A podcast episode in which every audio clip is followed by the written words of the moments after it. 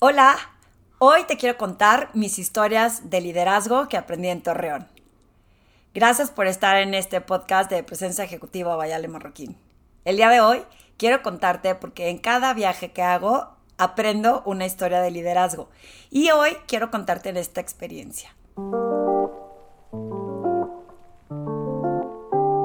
Bienvenido al podcast Presencia Ejecutiva Vayale Marroquín. Este es el episodio número 40 de la temporada número 2. Feliz de tenerte escuchando estas historias y el día de hoy, quizá si eres o no eres de Torreón, te dé curiosidad qué es lo que aprendí. Recientemente eh, platiqué sobre mis historias de liderazgo en Mazunte y hoy tengo un aprendizaje bastante divertido.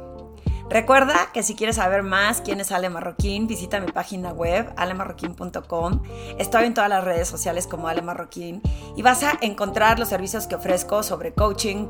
Eh, tengo un nuevo foro que estamos por eh, lanzar, que es un eh, grupo, pero no te quiero dar muchos detalles porque lo vamos a estar promoviendo en todas las redes sociales para que sepas cómo puedes participar en estos foros y en estos grupos para acelerar tu potencial a través de tu presencia ejecutiva.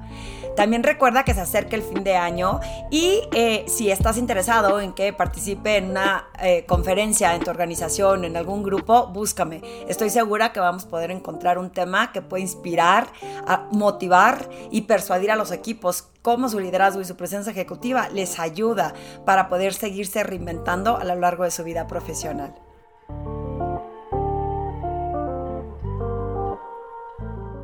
Si ya me conoces, quizá te extrañe que esté haciendo este eh, podcast porque originalmente yo soy de Torreón. Aunque nací en la Ciudad de México, eh, yo digo que soy de Torreón porque viví ahí toda mi infancia y me salí cuando me gradué de la carrera para venirme a trabajar a la Ciudad de México.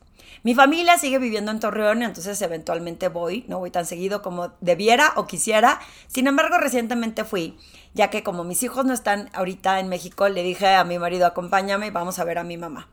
Y entonces, buscando qué hacer con mi marido en Torreón, que es una ciudad increíble en donde la gente es encantadora, y qué le pongo a hacer y algo diferente, algo interesante, porque luego crees que ya lo conoces todo y lo sabes todo. Y resulta que mi cuñado nos dijo que había un tour cantinero. Sí, un tour cantinero. Y vas a decir, ¿qué es lo que aprendió Ale en un tour cantinero de liderazgo? Pues te lo voy a contar. Primero que nada, la apertura de intentar conocer estas cantinas, siendo ciudad una, eh, siendo Torreón una ciudad eh, más nueva que lo que es la Ciudad de México. Ya hice un tour cantinero en la Ciudad de México, increíble. Nos llevó un guía y nos, nos estuvo explicando la historia detrás de cada uno de estos lugares, en donde por dentro te podrás imaginar fotos de Pedro Infante, de María Félix, la cantinita con las puertas de madera, estas mesas muy tradicionalmente de estas cantinas y conforme fuimos avanzando, fuimos yendo a otras que tenían su eh, mensaje eh, diferente, algunas como salones más grandes. Eh, me remontó a las películas de antaño, películas mexicanas. Cuando fui a Torreón, quizá si, vas a, si ya fuiste en México, en la Ciudad de México, puedas estar esperando ver algo similar y son un poco diferentes. Sin embargo, la esencia de lo que es la cantina no se pierde. Y te lo voy a explicar. Primero que nada, el tour te lo llevan en un tranvía. Eh, en un, pues sí, es un pequeño tranvía que te subes así como el, cochecito de un tren que va manejando y te va llevando por la ciudad. Y éramos eh, mi hermana, mi cuñado, mi marido y yo y otras personas que también habían contratado el tour.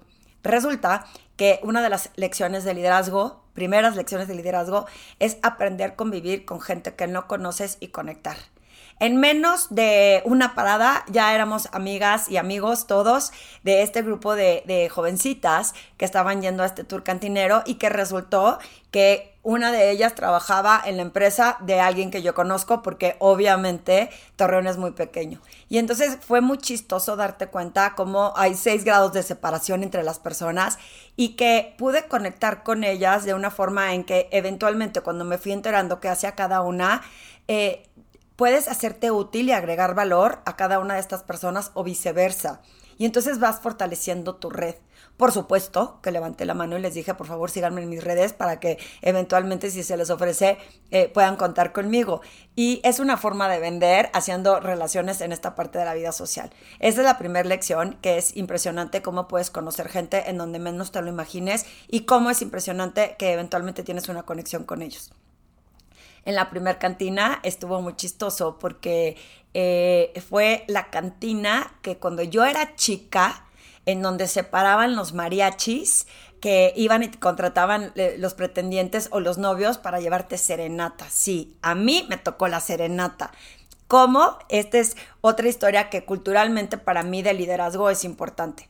Eh, yo a mis hijos les he explicado que cuando yo era joven eh, vivía en una casa donde daba la calle y entonces llegaba la serenata y te voy a explicar qué hacíamos.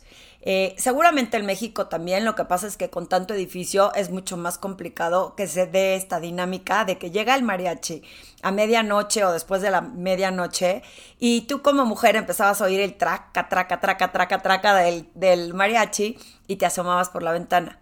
Entonces había dos cosas que hacer. Si la persona que te estaba llevando el mariachi te gustaba o era tu novio, pues le prendías la luz para indicarle que estabas contenta, pero no te asomabas. Creo que eso podría haber cambiado el día de hoy, en donde podrías abrir la ventana y saludar, pero ahí nomás te asomabas y era como desde atrás, nomás lo agradecías. Él, que te llevaba el mariachi, se sentía eh, agradecido el simple hecho de ver que prendías y apagabas la luz. Entonces había quienes se ponían de acuerdo, invitabas a tus amigas a dormir, porque tú eras la única que no sabías, pero te decían, ay, vamos a dormir a tu casa. Y entonces, o te invito a mi casa y le decías al galán, que en aquel entonces no se llamaban galanes, para que te llevara el mariachi a casa de, de la amiga, ¿no? O sea, como que llévatela a tu casa y le llevo el mariachi ahí. Era muy divertido. La segunda cosa que hacías es que si no te gustaba la persona que te llevaba el mariachi, eso está horrible, no prendías la luz podías fingir que no estabas o podías no nada más no aparecer. Y era una cosa terrible, pero pues éramos jovencitas y esa era la costumbre y eso se hacía. Así como en las películas de Pedro Infante que te aventaban una cubeta de agua por el techo, nosotras no prendíamos la luz. ¿Por qué te cuento esto? Porque es parte de la cultura mexicana que creo que vale la pena entender y apreciar. Resulta que esta cantina que se llama La Gota de Uva ya no, eh, ya no tiene, eh, o sea, hay pocos mariachis, sí hay, pero sí por dentro tenía como todo el espectáculo de una cantina que en su momento solo podían entrar puros hombres y que nos fueron platicando los tipos de guisados que te podían ofrecer ciertos días de la semana y nada más a cierta hora. A diferencia de las cantinas aquí en México que a la hora que vayas va a haber comida, ahí no. Simplemente se ve que alguien hace los guisados para mediodía, esta es la botana y se acabó. El resto del día es nada más echar chupe. Nos volvimos a subir al tranvía y fuimos hacia otra eh, cantina que era mucho más sencilla. ¿Por qué era mucho más sencilla? Porque era solamente un local que estaba en una esquina y no tenía como este, ¿cómo decirlo? Folclor o esta decoración con eh, las puertas de madera tal. Pero sí es muy tradicional, o sea, tenía su barra y sus botellas y alguno que otro letrero, alguno que otro, se veía mucho más parca, digámoslo así, pero es de antaño, es de muchos años atrás. Entonces, eh, la primera fue de a partir de 1930, creo que esta fue de 1940 por ahí, y es un lugar muy tradicional en la ciudad de Torreón, en donde la gente suele ir, se llama La Sevillana, en donde la gente suele ir y echarse una copa y luego irse. También tiene la separación eh, que en un lado solo pueden ir hombres y en el otro tenía como un salón familiar. Entonces sigue existiendo esa tradición de que las mujeres no pueden entrar a la cantina, ¿lo puedes creer? Eh, en esta nos dejaron entrar porque era un tour. Luego nos fuimos a otra que se llama la tradicional y esta tenía mucho más folclore. De hecho, subí algunas fotos en mi Instagram en los stories. Voy a ver si las puedo rescatar como parte de, de, que puedas ver eh, en el pasado todas estas lecciones de liderazgo. Y ahí sí había dibujos y había letreros y estaba un señor cantando y nos iba a cantar a la mesa y había un... Eh, pues como un contenedor enorme en donde podías tomarte la cerveza de barril, eh, la música, todo el ambiente te hacía sentir que estabas en una verdadera cantina de las de antaño, un poco más grande, pero con mucho más arreglo, no tan sencilla y no tan austera, digamos. De ahí nos pasamos a la siguiente cantina que se llama Versalles, que yo tengo memoria de mi papá haber dicho alguna vez que fue en una esquinita en donde encontrabas el coche con lleno de fotos de las personas que habían ido. Así que si querías negar que fuiste, eh, no te preocupes porque en esta ocasión nos dejaron entrar porque eh, era tour. Sin embargo, sigue existiendo también como en la anterior la política de que no se aceptan mujeres en la cantina que me sigue pareciendo espeluznante, sin embargo, es la tradición de la cantina y ahí solo van hombres a echarse su copita. Eh, también más tradicional, mucho más pequeña, eh, no había, eh, pues no, pudimos conocer más allá de este lugar. Y la última cantina fue la de una familia que tenía una casa, que la familia se llama Perchis y así se llama la cantina. Y esa casa la adecuó y la adaptó y entonces hizo una cantina que también eh, tenía muchos toques tradicionales de armaduras, un piano, en donde en el momento en que llegamos un señor se puso a tocar el piano.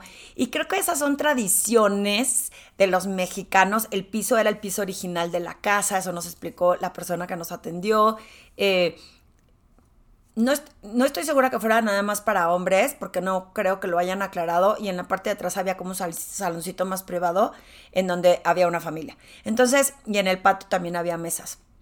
Eh, había muchas imágenes y en casi todas también había, ya saben, lo que ponen de que aquí el señor que vino, etcétera, etcétera, ¿no? Muchos eh, escritos de eh, lo que lees en, en las cantinas para que te quedes, para que te animes, para que te alegres, para que la pases bien.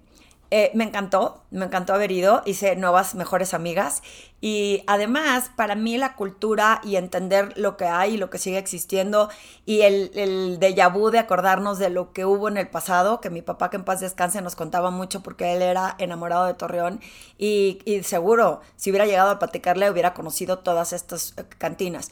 Ya lo palomeé, ya las conocí, es parte de lo que puedo decir, si vas a Torreón, ve a este tour cantinero porque pues te das vuelta por la ciudad y puedes ver algunos lugares muy abandonados por, por el tema de la inseguridad eh, y que no se volvieron a, reactivar, pero algunos otros increíbles, eh, se come súper bien y, y es parte de lo que yo siempre promuevo. Viaja, lee, aprende de otras culturas, de otros lugares ¿Qué te suma en este liderazgo para que puedas tener conversaciones, para que puedas entender cómo viven las personas, para que puedas tener esta conexión y empatía cuando alguien más te cuenta cómo viven y las diferencias que hay entre un lugar y otro y apreciar y agradecer lo que tienes tú en tu localidad? Espero que este podcast que es diferente te haya gustado eh, y espero seguir viajando mucho para poder compartirte más historias de liderazgo en los viajes que hago y que enriquecen eh, mi acervo cultural, me permiten eh, entender mucho más ciertas, la diversidad. Y, y, bueno, y compartir contigo si estás en este podcast. Y si te gustó y te parece bueno esta reseña, por favor compártelo con más personas.